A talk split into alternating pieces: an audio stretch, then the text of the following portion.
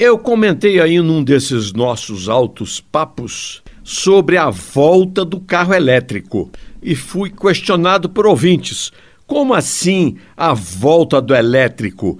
Ele surgiu há cerca de 10 anos e hoje tomou conta do mercado. É por aí. Mas eu lamento comunicar que é falta de conhecimento histórico, pois mesmo antes do automóvel a gasolina, no final do século XIX, já existia o carro elétrico e ele foi fabricado em razoáveis volumes no início do século XX até surgir o motor a combustão e o elétrico foi abandonado, sabe por quê? Por falta de autonomia. Por incrível que pareça, o mesmo problema que aflige hoje, 150 anos depois, o automóvel elétrico.